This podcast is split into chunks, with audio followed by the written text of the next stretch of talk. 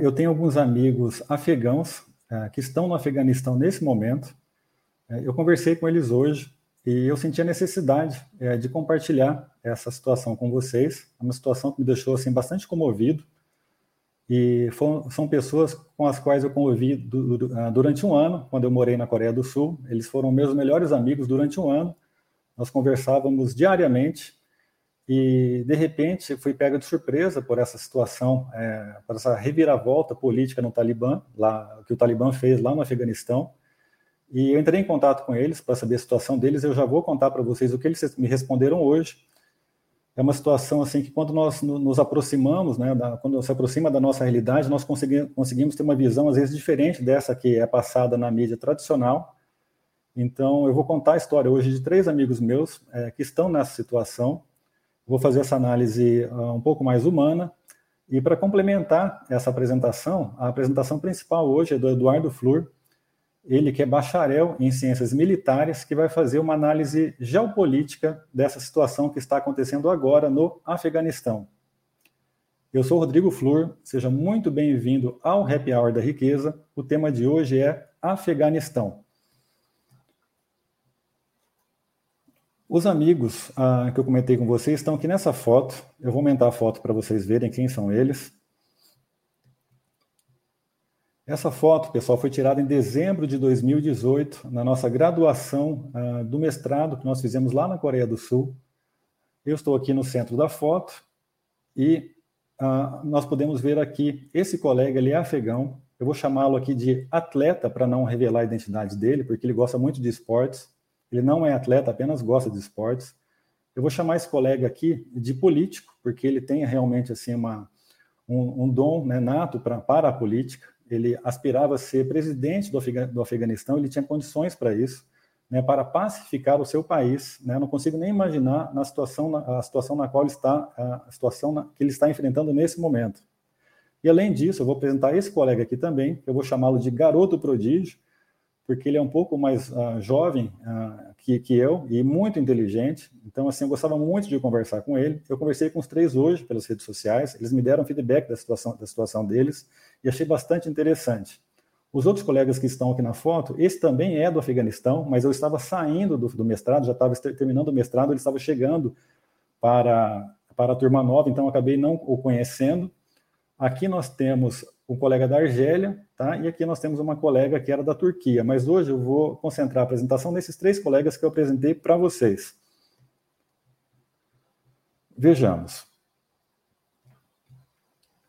Uh, então, o que nós fomos fazer lá na Coreia do Sul? Eu vou contar a situação para colocar a situação em contexto, para que você entenda toda a narrativa que vai ser construída no episódio de hoje.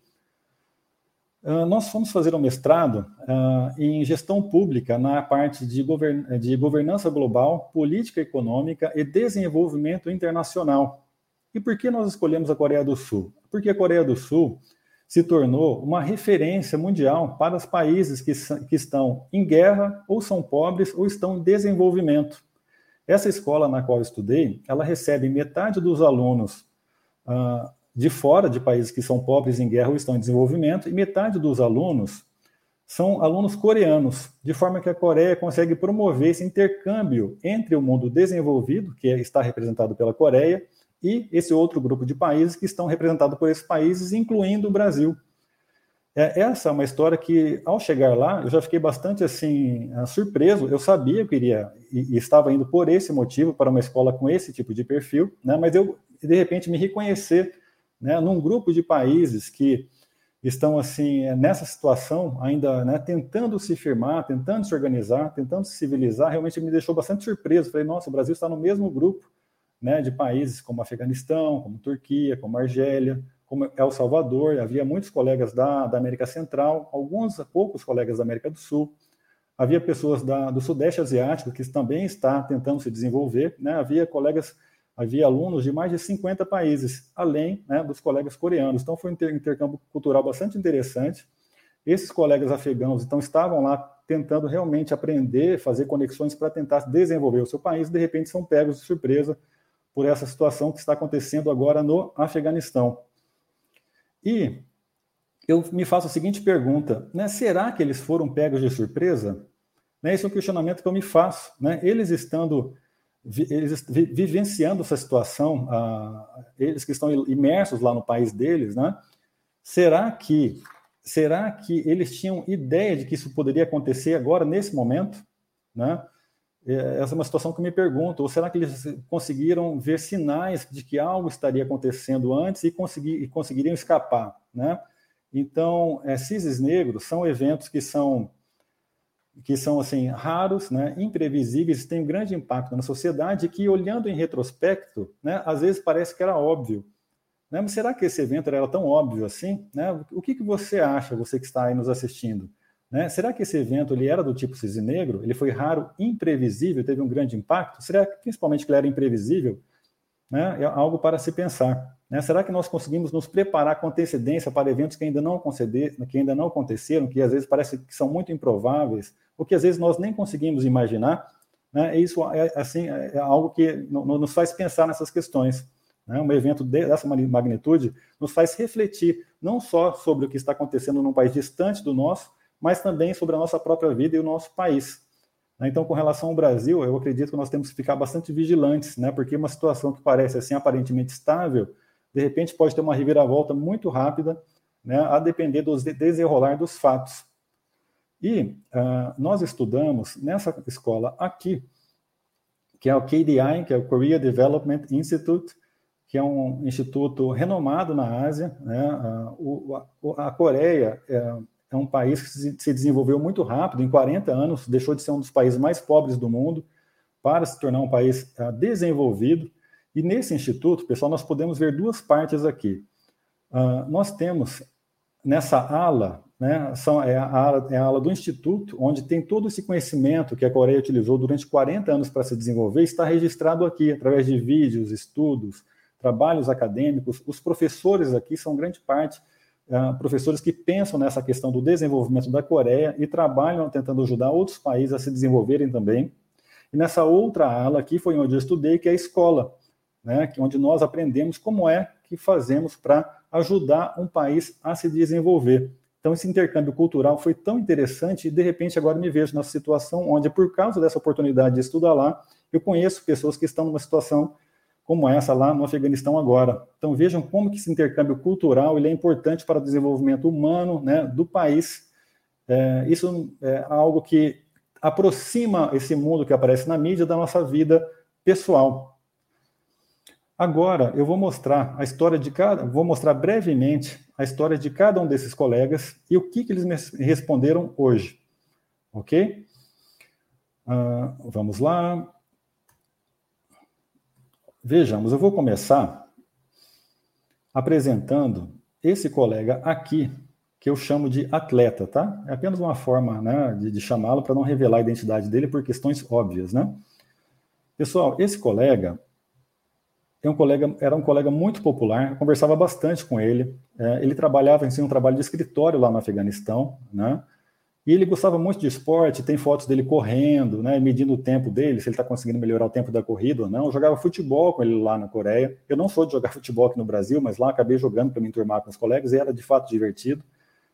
E além de ser muito popular, ter essa gostar de esportes, ele também era considerado um líder religioso na comunidade muçulmana que tinha ali na escola, porque ele era considerado uma pessoa assim que uh, que sabe muito da, da, da teoria, né, do, do, islamismo e as, as, pessoas admiravam ele por esse motivo.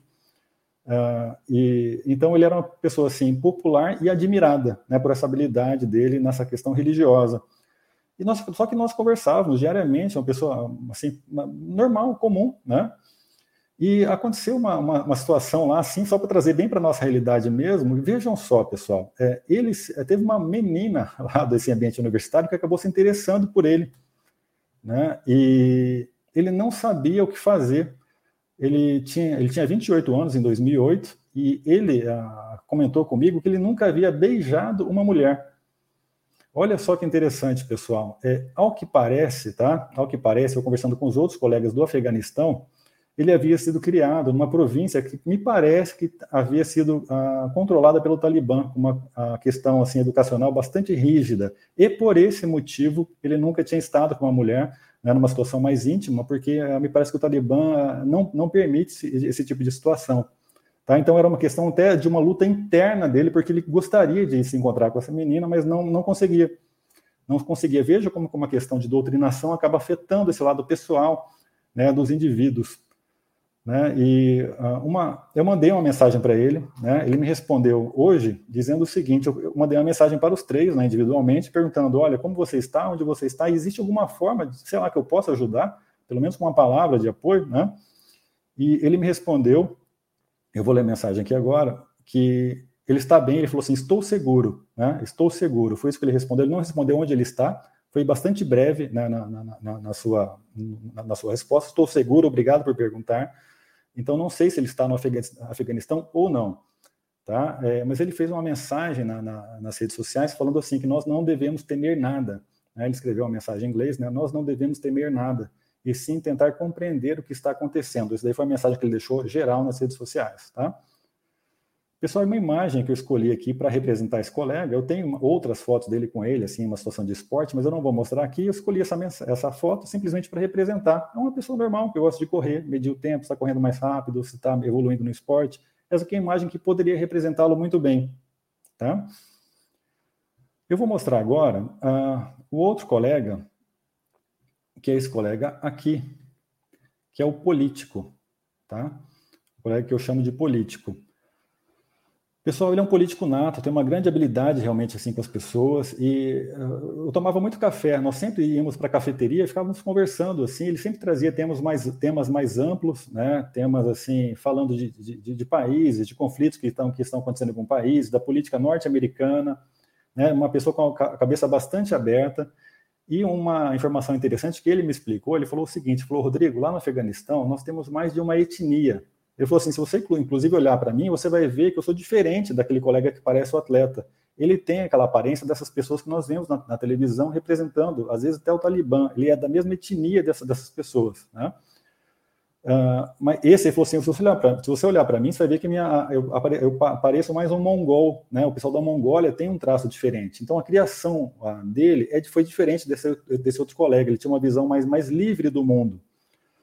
É, e algo que me chamou bastante atenção, assim, um dia nós estávamos bebendo, né? É, é, esse, esse estudo que nós fizemos não foi em Seul, porque a Coreia do Sul ela estava procurando transferir a sua capital de Seul para o centro do país, né, por vários motivos, um, do, um dos quais era transferir a capital para um local que, era, que, que, fosse mais longe, mais distante da Coreia do Norte. Então, a, a Coreia do Sul hoje tem uma capital administrativa, eles não conseguiram transferir de fato a capital para o centro, embora tenham tentado, foi uma decisão que foi, que foi julgada inconstitucional, é, lá na Coreia. Enfim, mas é, uma boa parte do, do, do poder público acabou se transferindo para a cidade, que assim não tinha muito o que fazer, era uma cidade ainda em construção, então nós saímos para beber, a gente saía para beber de vez em quando, e um dos momentos ele até se excedeu um pouco assim, na bebida, porque ele, ele bebia, né? embora ele fosse afegão, ele, ele bebia, ele um dia acabou se exaltando um pouco, falou que a situação do país dele era muito difícil. Ele falou: Rodrigo, você não sabe como que é difícil morar naquele país. A minha vida assim foi um pouco até destruída por essa questão.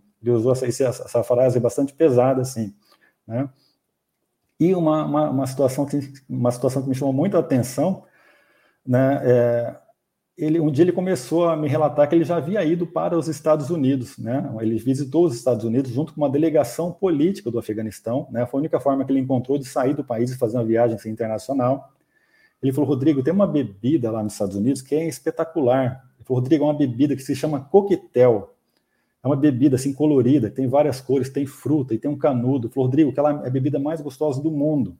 E ele sempre me falava dessa bebida, desse coquetel, que ele queria voltar a provar esse coquetel. Então, hoje, pessoal, assim, é, sempre que eu tomo algum drink, para para a gente, assim, que no Brasil parece algo tão comum, né, eu acabo me recordando dessa cena, né, eu chego até a me, me, me, emocionar um pouco, né, porque algo que a gente dá, assim, como certo, simples, né, olha só o sonho da pessoa, era tomar um coquetel, né, pessoal, é, eu estou bastante, assim, até abalado esses dias, né, e uma imagem que eu escolhi aqui para representar é esse coquetel, né, é, assim, que representa muito bem Veja só, uma pessoa que é um, um, político extremamente capaz, inteligente, né? mas ele tinha um sonho assim, bastante humano, que era tomar um coquetel. Isso humaniza essa pessoa que parece tão distante da gente. E, pessoal, eu vou mostrar agora a história do terceiro colega. que é esse colega aqui, que eu chamo de apenas um garoto, que é o garoto prodígio, ele era, um, ele era, ele era mais jovem, né, bastante inteligente, eu conversava bastante com ele, eu acho que ele me via até como irmão, irmão mais velho, assim, pedia alguns conselhos, e só que ele sempre tinha uma, um, uma compreensão uh, muito sagaz das coisas, ele conseguia fazer conexões que me surpreendiam, sabe? Eu falei, nossa, como que alguém que, que nasceu né, num, num, território daquele que é mais fechado tem uma visão tão ampla das coisas? Eu achava, gostava muito de conversar com ele. E ele me relatou que, assim, ele foi criado em um campo de refugiados, né, no Paquistão. É, ele relatou que uma vez ele, ele, ele não morava na capital da, do Afeganistão, em Cabul, ele morava no, no interior, e que o Talibã invadiu né, a aldeia dele e queimou tudo. E nessa situação ele conseguiu escapar com a família dele e foi refugiado. Aí ele relatou, falou, Rodrigo, se eu te contar como é minha vida, você não vai nem acreditar. Você não posso nem pensar, você não consigo nem viver. Olha só, e ao mesmo tempo, pessoal, era uma pessoa sempre positiva. Em alguns momentos ou outros que ele comentava essas coisas, só que também com um tom positivo, nunca se lamentando. Isso também me chamava bastante a atenção. Né? E eu mandei, eu mandei uma mensagem para ele, né?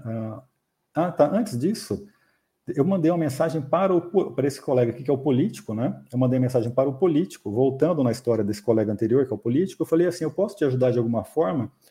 Ele me respondeu o seguinte: ele falou, Rodrigo, obrigado por perguntar. É, uh, we, are in a, we are stuck in a dangerous situation. Né? Nós estamos presos numa situação perigosa. Ele respondeu isso. Tá? Ele não disse que estava bem, ele falou: estou preso numa situação perigosa então, pelo fato dele fazer parte da, da política anterior, eu, eu, imagino que ele esteja numa situação realmente um pouco mais complicada. E ele deu, olha só a resposta que ele, deu, que ele deu. Ele falou, Rodrigo, é, acho que você não pode me ajudar, porque o seu país, né, ele estava se referindo ao Brasil, não tem presença diplomática aqui. Veja que até a resposta que ele deu foi uma resposta assim política, né? Então, pelo que ele falou, né, o Brasil não tem uma presença diplomática lá na prática, tá? E esse colega, o, esse colega que é apenas um, um, garoto inteligente, apenas um garoto porque ele é mais jovem, mas é uma pessoa extraordinária, né? Eu, eu perguntei para ele assim, falei, olha, eu vou, tentar ajudar de qualquer forma. Eu falei assim, você precisa de algum tipo de ajuda financeira? Você já ouviu falar em Bitcoin? Eu posso transferir Bitcoin para você, porque o Bitcoin não tem fronteiras, né? Não poderia ser confiscado, bloqueado pelo, pelo, pelo, pelo Talibã, pelos bancos, né, afegãos. E a resposta dele foi muito interessante. Ele falou, Rodrigo, eu, é, minha situação financeira é boa. A questão é que eu não consigo sair do país. Eu estou me escondendo porque eu trabalhei com organizações internacionais, né, eu tenho contato com o Ocidente, eles estão perseguindo esse tipo de pessoa, então ele falou assim que a questão não é financeira, mas é que ele realmente não consegue deixar o país. Mas também foi uma mensagem tranquila, sabe? Foi uma mensagem que ele mandou de uma forma tranquila, que também me chamou bastante atenção. Tá? Isso eu recebi a mensagem dos três hoje. E uma imagem que eu escolhi para representar esse colega essa visão, né? Uma visão assim conectando as coisas de uma forma muito inteligente, né? Então foi muito bom ter conhecido essas três pessoas e nós estamos em contato e realmente estou torcendo para que dê tudo bem, dê tudo certo com eles. Uh, pessoal, eu fiz uma análise aqui um, assim um pouco mais humana para aproximar, né, assim a, essa questão que parece tão distante para uma questão mais pessoal que a gente possa sentir assim, o que as pessoas lá talvez, né, ester, é saber em que situação eles estão, porque sentir o que eles estão sentindo, acho que é impossível, nós não conseguimos nem imaginar, né, mas eu, eu, eu quis dividir isso com vocês, né, espero que vocês tenham gostado dessa dessa, dessa abordagem. E agora, para aprofundar um pouco mais o tema, né, sobre uma, um outro aspecto, uma outra abordagem, né, uma, um aspecto assim, geopolítico, que vai ser bastante interessante, eu vou convidar uh, o Eduardo Flur. O Eduardo Flur, que é formado na AMAN, tá, que é Academia Militar das Agulhas Negras, ou seja, ele é bacharel em Ciências Militares, né, ele também é engenheiro militar, uh, formado pelo INE, que é o Instituto Militar de Engenharia, né? Eduardo, uh, muito obrigado pela sua presença e seja muito bem-vindo. Boa noite, Rodrigo. Obrigado aí pelo convite. Me sinto lisonjeado, né, pelo por estar aqui ombreando contigo essa, esse bate-papo. É, boa noite aí a todos que estão no, nos acompanhando.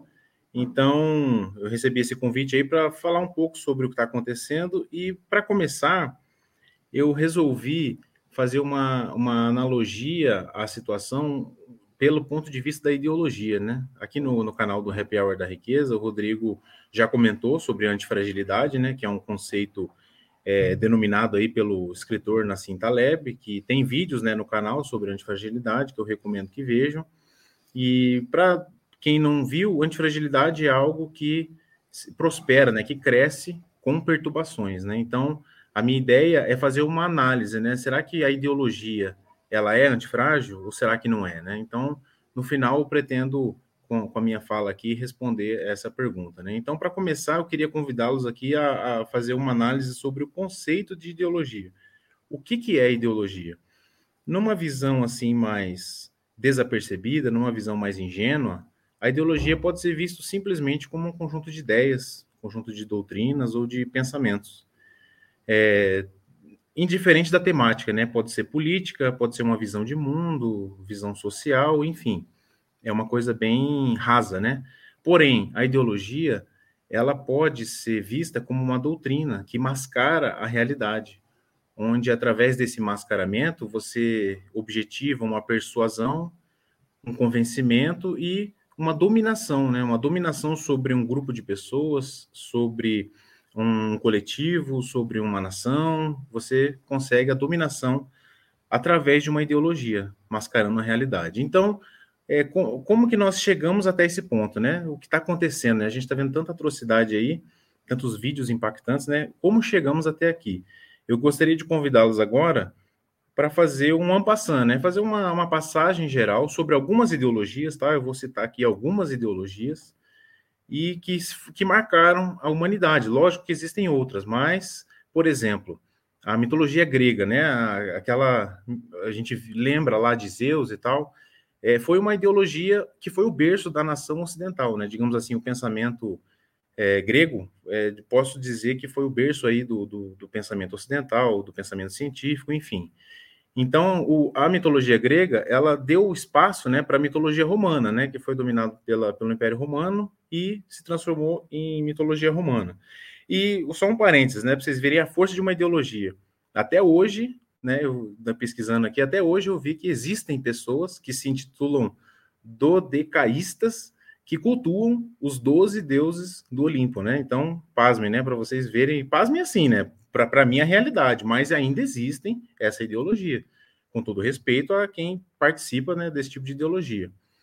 É, após isso, né, nós vimos aí o, o surgimento do cristianismo, é, com a vinda de Jesus Cristo, enfim, é, depois, no século VII, a gente viu aí o surgimento do islamismo, né, que com, com o surgimento do profeta chamado Maomé, e após isso, a gente teve é, o iluminismo, né, onde começou ali as ideologias, né, com, com ideias de liberdade, pensamento científico, e aí, é, paralelo a isso, nós vimos ali a, o surgimento dos grandes impérios, né, Império francês, Império holandês, Império britânico, enfim, vários, vários impérios, aquela disputa né, entre os impérios pelas colônias, é, e aí esse, essas disputas, né, essas, essas, esse histórico de conflitos entre os impérios gerou aquele sentimento de revanchismo, o que acabou ocasionando a Primeira Guerra Mundial.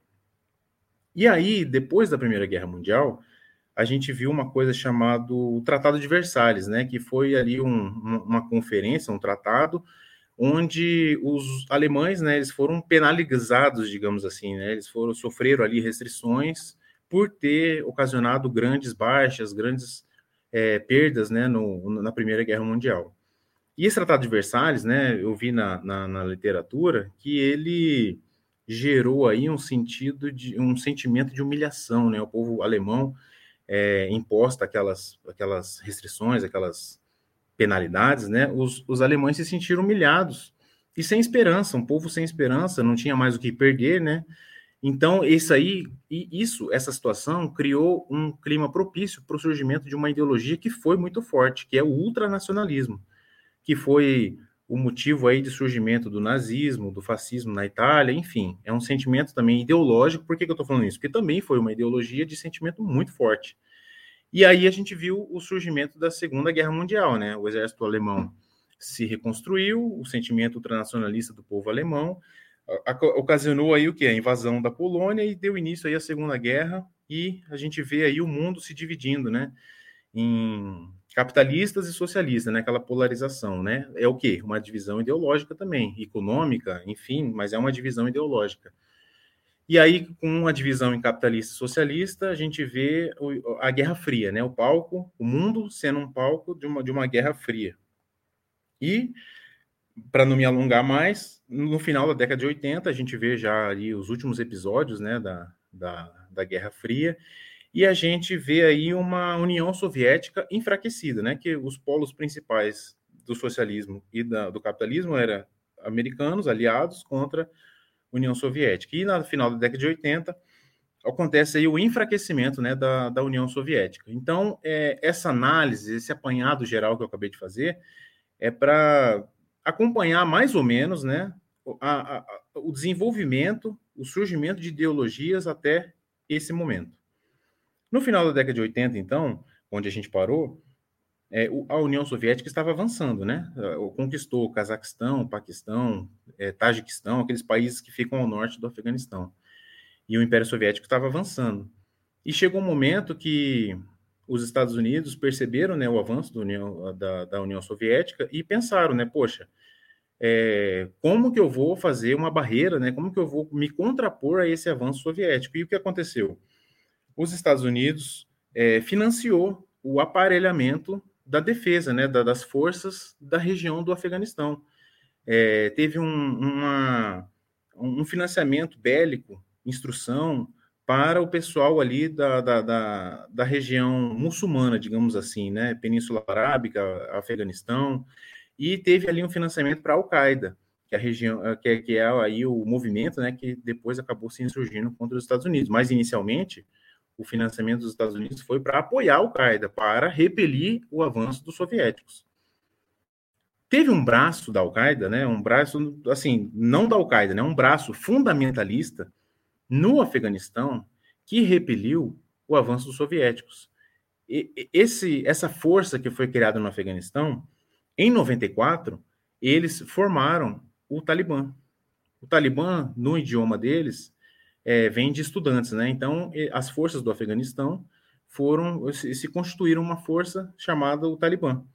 Então, ali eles sentiram o gosto, né? Sentiram o gosto de uma vitória. Eles repeliram uma força, os soviéticos do, do, território afegão. Então, eles provaram né, essa vitória e eles constituíram ali o, a força talibã. E eles não pararam ali em tirar os soviéticos. O que aconteceu? O grupo talibã Dois anos depois, em 1996, eles dominaram o governo do, do Afeganistão. É, algumas fontes eu vi que não chegou a ser todo o Afeganistão, foi 75% do, do, do, da área do país, mas enfim, o governo Afeganistão tornou-se talibã. E esse governo durou de 96 até 2001.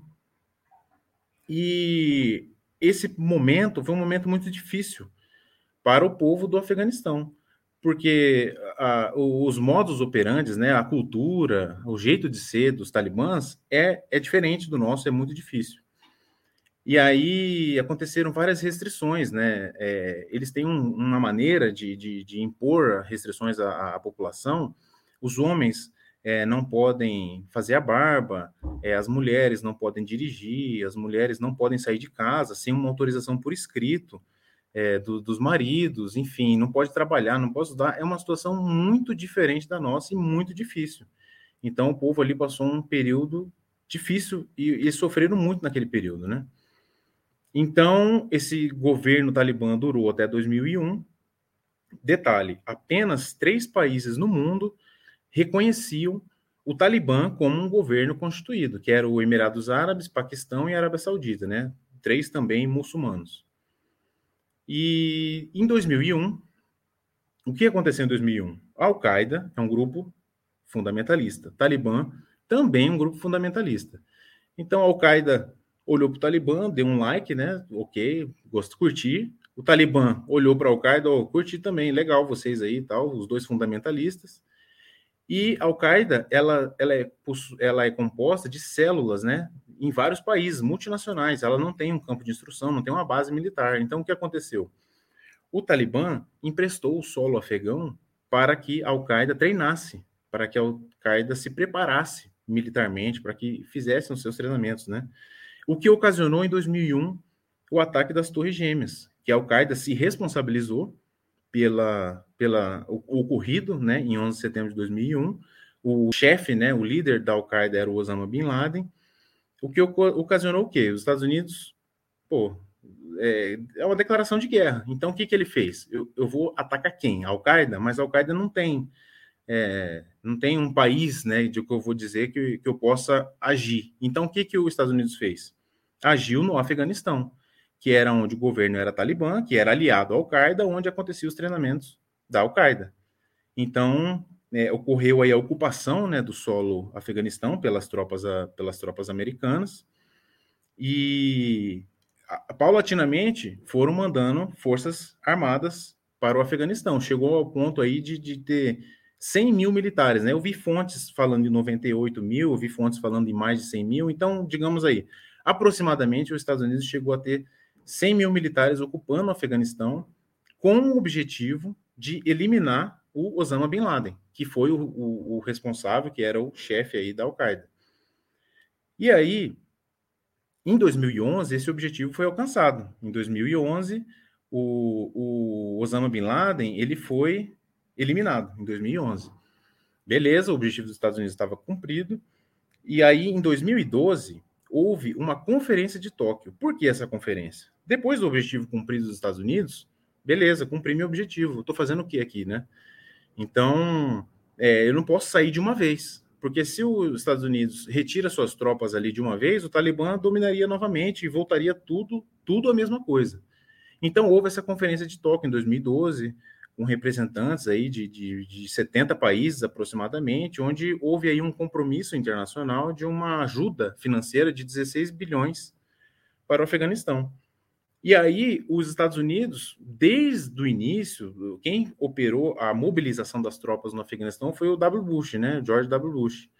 Porém, os presidentes que sucederam o George Bush, eles é, comprometeram-se com essa desmobilização, né? Todos eles falavam isso, todos eles utilizavam como plataforma de, de eleição, de, de, de, de, itens ali, é, plano de governo, eles usavam como plano de governo a desmobilização das tropas, porque era uma, uma intenção do povo americano, é acabar com aquela, com aquela presença militar lá, porque é desgastante para a sociedade, né? Mais à frente eu, eu entro mais nesse assunto.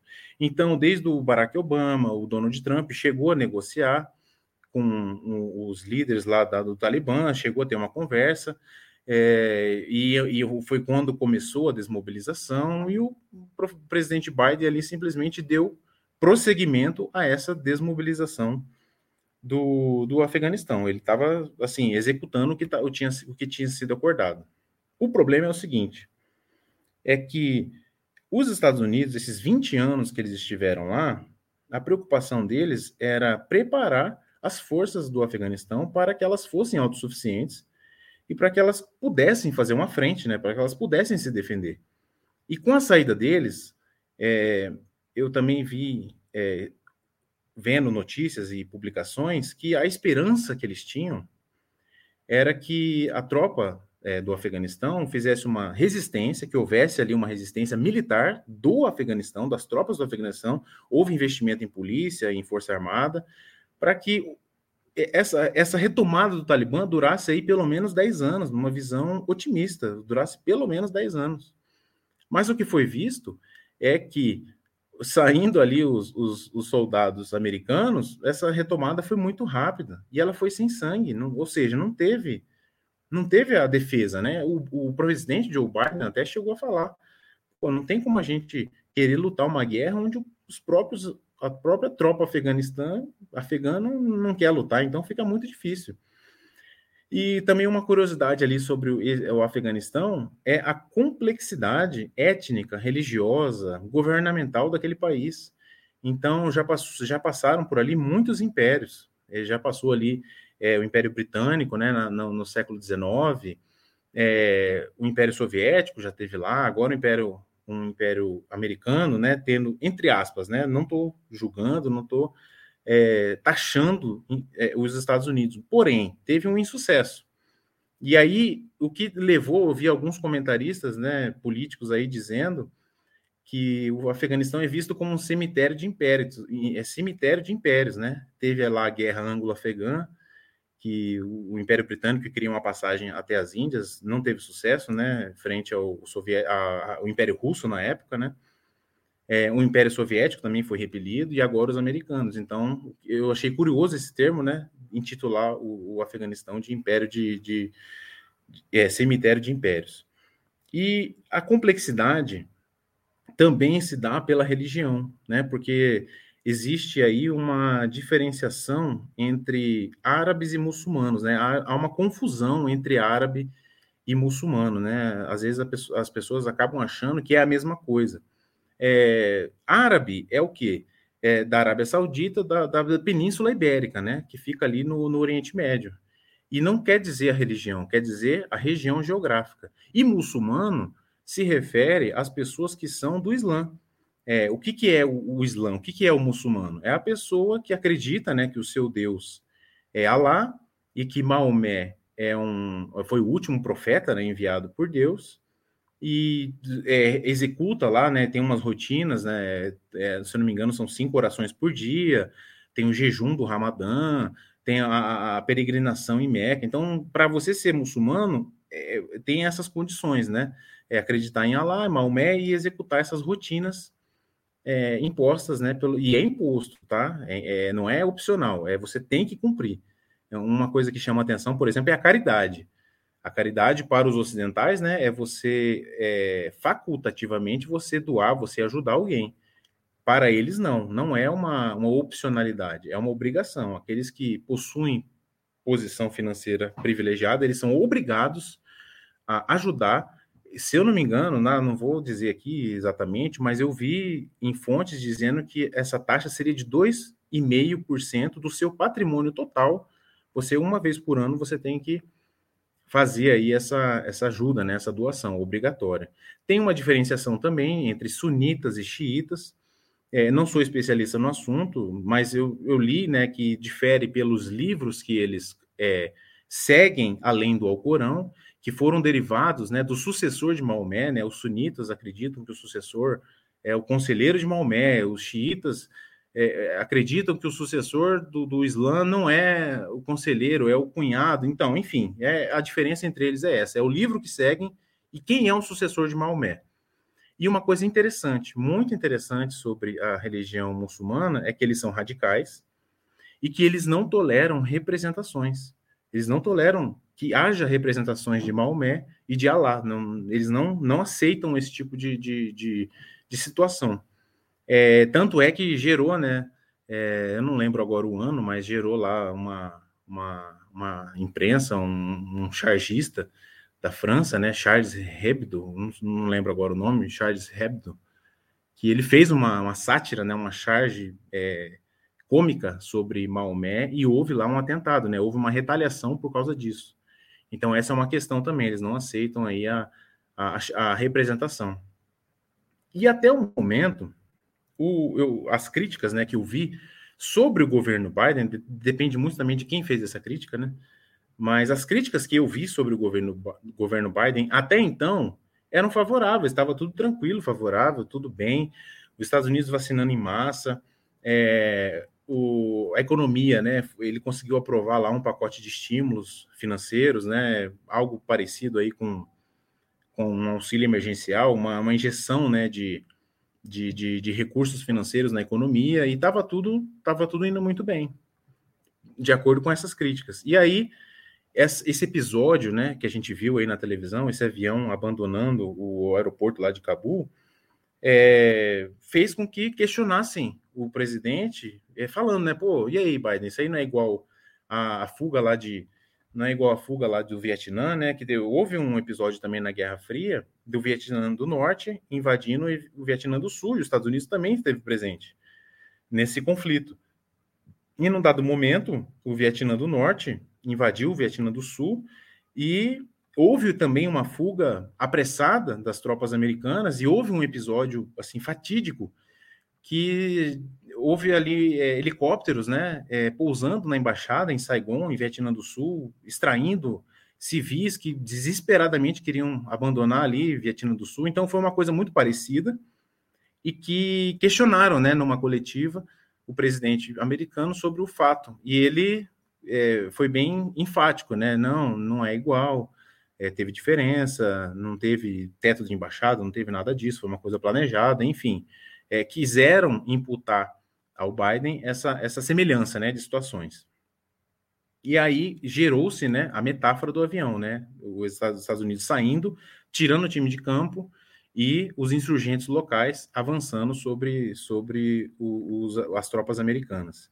Um resumo de dados, né, uma coisa muito difícil é, de, se, de se ver e de se falar, é que os Estados Unidos, esse tempo né, que eles permaneceram no, no Afeganistão, houveram 2,3 mil, 2.300 militares, militares mortos nessa, nessa empreitada americana. Então, isso é um número muito grande para você se perder em tropa, porque a tropa ela é muito cara, armamento é caro, é, você custear a, a, as pensões, a, o pagamento dos militares, é, é tudo muito caro. É, então, isso gera, onera demais a economia do país.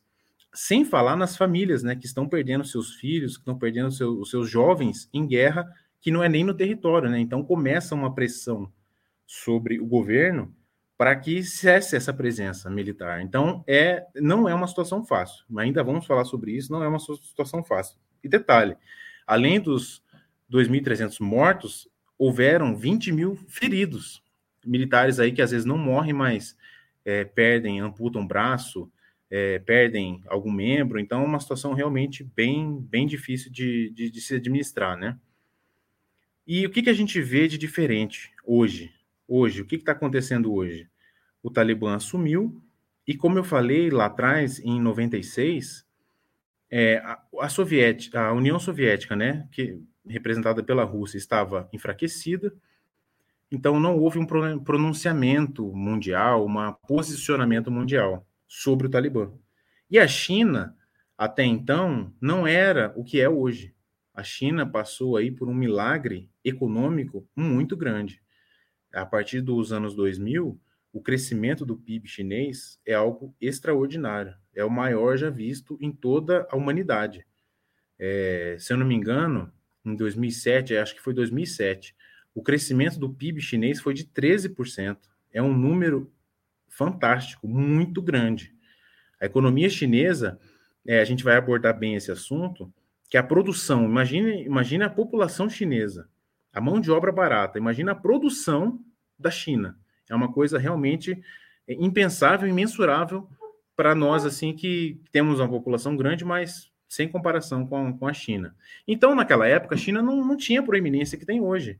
E ela acabou não se pronunciando, não reconheceu o Talibã, não, não falou nada, ficou silêncio rádio, né? Não falou nada, não deu nenhuma é, pronunciamento sobre o caso. Hoje é diferente, a China é diferente, é outra China. É uma China com uma economia muito fortalecida e ela já se posicionou dizendo que reconhece o governo talibã. Então é uma diferença drástica no cenário é, militar, econômico, social, mundial. E, e, aí a gente começa a se perguntar, né? Poxa, a China reconhecendo o Talibã, é, qual é a ideia, né? Então o Talibã não está mais isolado globalmente, isolado mundialmente, como a gente viu em, em 96. A China já reconheceu. Então, assim, opinião, né? É, estudando sobre o assunto, vendo a, a, os, os, planejamentos de transportes do governo chinês, do, do Partido Comunista, é, eu vi alguns pontos que eu achei interessante elencar, que a China está é, planejando a construção de uma nova Silk Road, né, que é a nova Rota da Seda, que o, o objetivo é o quê? É escoamento, escoamento de produção, transferir gêneros de alimento de, de regiões mais ricas para regiões menos favoráveis, de grãos, transferência de, de produtos. E também, se, se, se a gente pega e olha o mapa ferroviário da China, a China está investindo pesado em, em malha ferroviária. Inclusive, tem uma malha que ela segue em direção a noroeste da China, em direção a uma província chamada Xinjiang. Nessa província existe a fronteira com o Afeganistão. A Xinjiang, essa província chinesa, faz fronteira com o Afeganistão. E, e aí? É, é, é aleatório essa, esse reconhecimento da China aos talibãs? Será que tem algum interesse por trás? É, será que vão construir túneis ali naquelas cordilheiras, né? Porque a, a fronteira da China com o Afeganistão na província de Xinjiang é, é, é, é só montanhas, se olharem no, no, mapa vão confirmar. Então, vê aí, vai ser um túnel ali que vai escoar a produção da China em direção à Europa, em direção ao Oriente Médio. É, não tem nada que me impeça de pensar dessa forma. Eu acho bem possível que seja isso. Só que também, só que também a China tem receio. Qual é o receio da China? É, a religião muçulmana, ela mostrou ser uma religião muito radical, fundamentalista e muito forte. Tanto é que na China, é, na província de Xinjiang, você encontra hoje grupos muçulmanos. Tem lá é, povos é, em Xinjiang que são muçulmanos. E, inclusive, existem movimentos, movimentos separatistas na região de Xinjiang. Então, é, então é um, é um, um receio, né? A China meio que pisa em ovos porque é um receio sobre a, os movimentos separatistas nessa região, né? Eu falei que o Islã é radical, né? É, eu quis dizer que os, os, grupos fundamentalistas muçulmanos são radicais. O Islã é a religião, simplesmente. Então, fazendo aqui uma, uma correção que até, até eu me confundo de vez em quando. Então, qual é o receio? O próximo receio agora. É, o que, que o mundo espera, né? É, o mundo, ele, ele, ele teme uma migração em massa, né, como foi visto na Síria em 2015, é, conflitos na região ocasionou uma, uma, uma imigração, imigração em massa, o pessoal fugindo da Síria, indo para a Europa, indo para os outros países, e esse é um cenário que está se apresentando né, na, na, no mundo, né, que é essa é, imigração em massa. E eu gostaria também de tentar responder a pergunta que o Rodrigo fez no, no, no começo aí da, da, da, nossa conversa. O Rodrigo ele fez um questionamento da seguinte forma: se, se o que está acontecendo agora seria ou não um cisne negro? Que, como eu falei, né, é, desde 2011, quando os Estados Unidos é, atingiu o objetivo de eliminar o Osama Bin Laden, já se falava em tirar os, os militares de lá. Todos os presidentes abordaram sobre esse assunto e planejavam esse assunto. E tanto é que teve a conferência em Tóquio de 2012, ajuda financeira para o Afeganistão, ou seja, é uma coisa que está sendo avisada, está sendo falada já faz algum tempo, né? Pelo menos 10 anos. Então, a, minha, a conclusão que eu faço é: não é um cisne negro. Por quê? É um, é um movimento de grande impacto? É. Só que não é imprevisível. Era algo previsível, né? Esperava-se que isso fosse acontecer em mais tempo, mas aconteceu em menos tempo.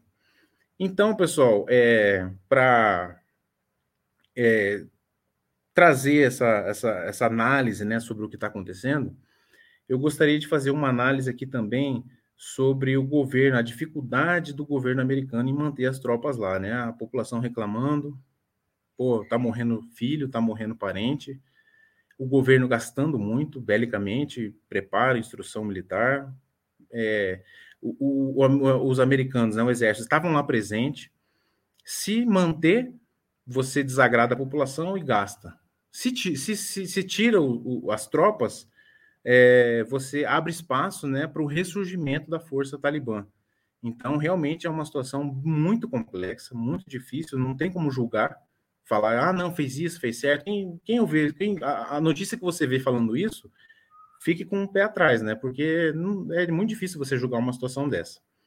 Para trazer uma análise, né, que eu encontrei num, num, livro aqui que eu, que eu li, que tem, que eu acho que tem a ver com a situação, é uma frase que eu li no livro do O Príncipe de Nicolau Maquiavel. Ela, ela fala assim da, da seguinte forma, né? Vou ler aí para vocês. Nunca se deve deixar prosseguir uma desordem para fugir de uma guerra mesmo porque dela não se foge, apenas se adia para desvantagem própria. Isso aqui é, é, é, o, é o Nicolau Maquiavel fazendo uma analogia da atuação do, do, do, do, do reino, né, do império do Felipe XVI na Lombardia. Né? Ele fortaleceu a igreja a Espanha, aí depois ele foi repelido pelos próprios espanhóis, então teve aí uma analogia dessa forma, que, que, eu, que eu acho que se aplica também para a atual situação. É, é, você sai, você sai de campo, né? Tira as tropas, havendo uma desordem no local para fugir de uma guerra, para evitar uma guerra, pode ser pior ainda, porque a guerra não se adia. Como ele falou aí, né? Segundo o Nicolau Maquiavel, a guerra não se adia. E se você fizer isso, vai ser para sua própria desvantagem.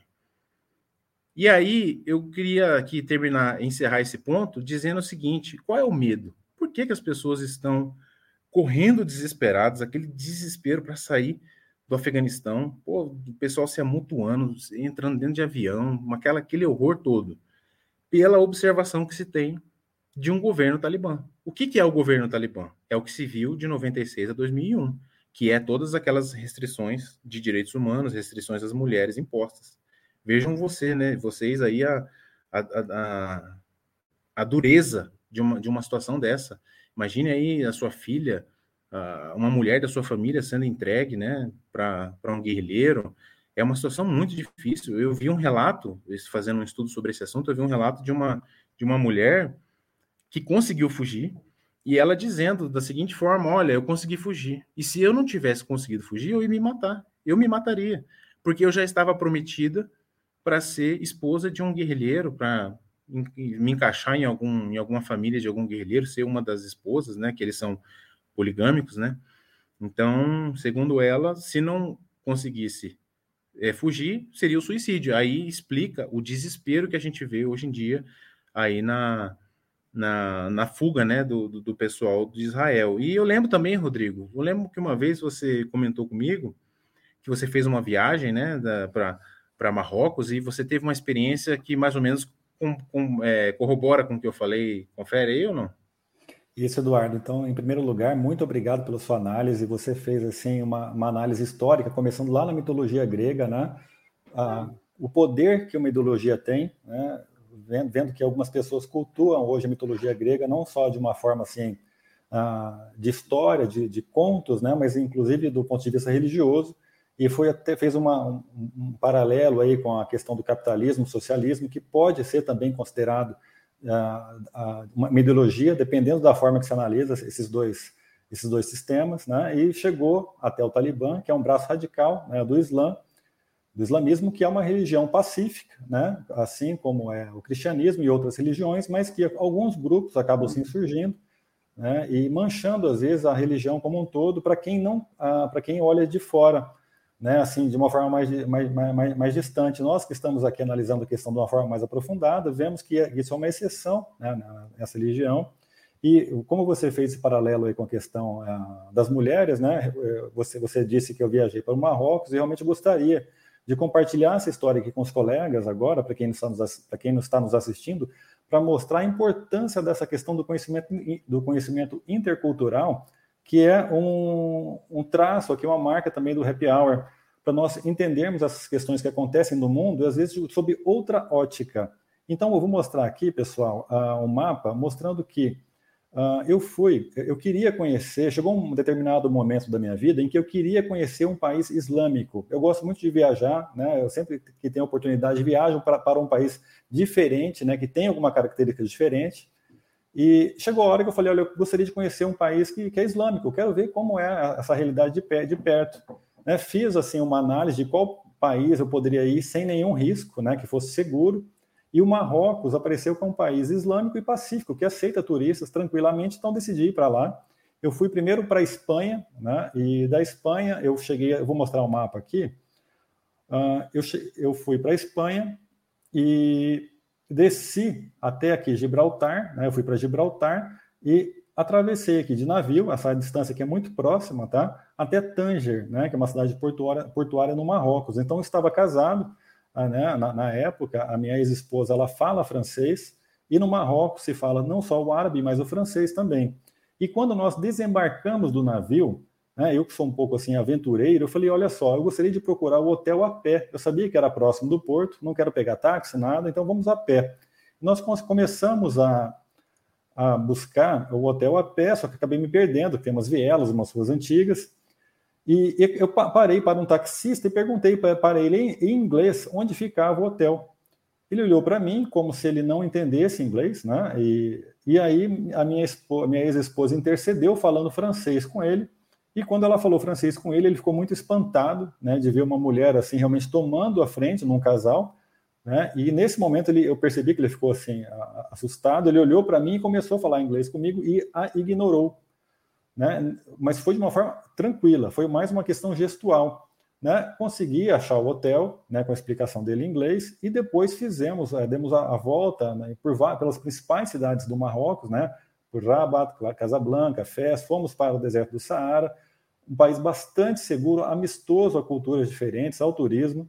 E aí fica uma lição aqui para a gente. Quando nós vamos visitar algum país, né, algum território que é estrangeiro, nós devemos nos adequar àquela situação.